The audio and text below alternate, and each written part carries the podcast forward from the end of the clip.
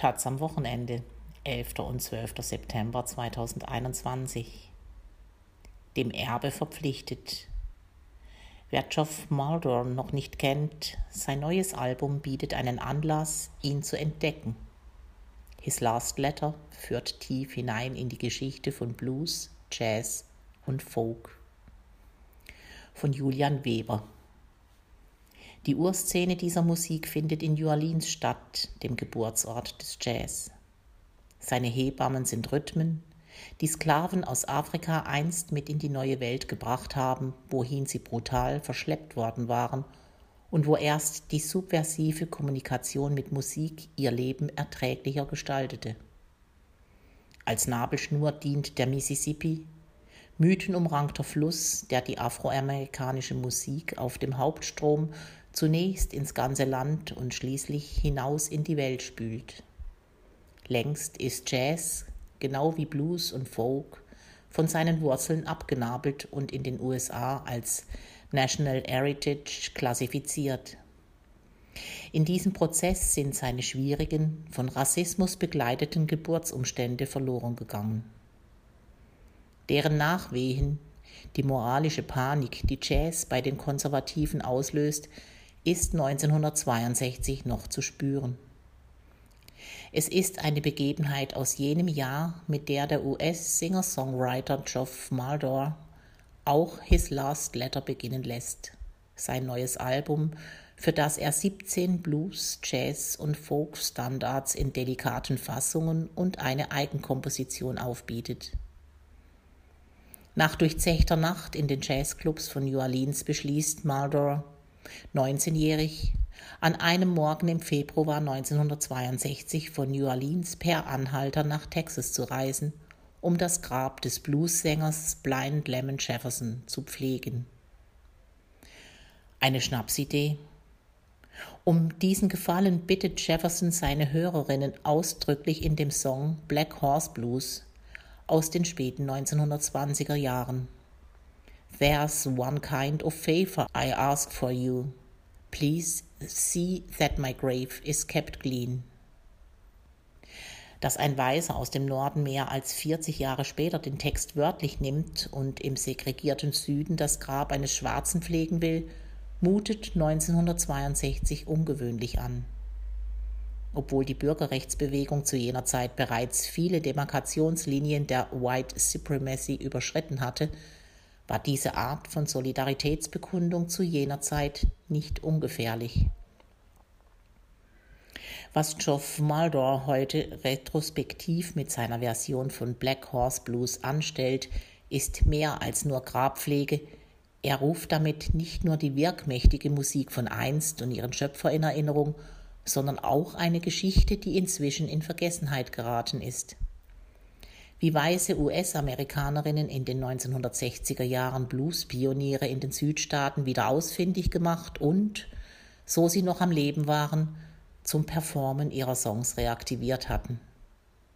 Typisch für die USA, die sich wenig um ihre jüngere Vergangenheit scheren, indem, so wie Geoff Maldor es macht, das Engagement Einzelner oft lebenswichtig für das Wohl der ganzen Gemeinschaft ist.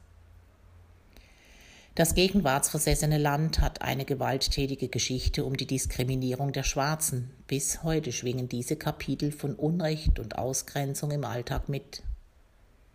Wozu dieses Erbe verpflichtet, darüber tobt ein erbitterter Streit. In Maldors Musikauswahl verschwimmt die Colorline, gibt es weder Ghettobildung noch Zuschreibungen sonstiger Art. Alle Komponistinnen stehen auf gleicher Ebene. Es zählt die Schönheit ihrer Songs und die Fähigkeit, mit ihnen Zeiten und Grenzen zu überwinden. Dass sich so jemand wie Geoff Maldor fremd fühlt im Klima der gesellschaftlichen Polarisierung, wie es in den USA auch nach Trump anhält, nimmt nicht Wunder. In Holland hat er eine Ersatzfamilie gefunden, wie er schreibt. Die Musik für das gesamte Album hat Maldor 2020 in Holland mit Orchestermusikerinnen und der in England lebenden und geadelten afroamerikanischen Opernsängerin Lady Claren McFadden eingespielt. Eigens dafür hat er neue Arrangements komponiert. Ihre Partituren sieht man auf Fotos im Booklet. Den Wunsch hegte er seit seiner Kindheit, als er zum ersten Mal ein Fagott im Konzertsaal gehört hat.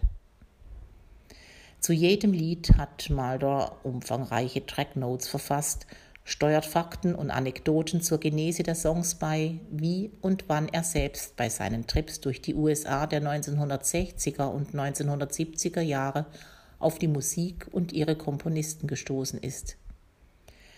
So wird His Last Letter zu einer Art klingendem Reisetagebuch zu den historischen Stumping Grounds der vielfältigen US-Musikkultur, ihrer Songs, zu den Menschen, die sie ersonnen haben. Manche unterrichteten als Lehrerinnen, andere leisteten Gewerkschaftsarbeit, wieder andere waren Anstifter oder einfach musikalisch talentierte Energiebündel, steht im Buch Baby, Let Me Follow You Down das die Folkszene an der US-Ostküste der frühen 1960er dokumentiert.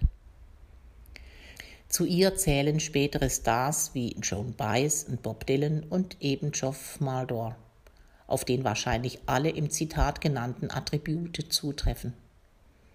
Anders als Baez und Dylan ist Maldor hierzulande nie über den Status eines Geheimtipps hinausgekommen, obwohl er viele tolle Folk-Alben eingespielt hat, zuerst als Mitglied der Jim Queskin Jack Band, dann als Solist, auch an der Seite seiner Ex-Frau Maria Maldor und mit vielen anderen Kolleginnen.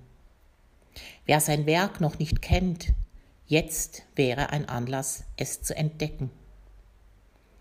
Sich in einer mit Unterbrechungen nun schon 60 Jahre währenden Karriere im harten US-Musikbiss mit den Songs zu beschäftigen, die ihn inspiriert haben, gehört für einen Freigeist selbstverständlich mit dazu. 2003 nahm sich Maldor in dem Album Private Astronomy bereits des Werkes von Jazzpionier Big Spiderbecke an.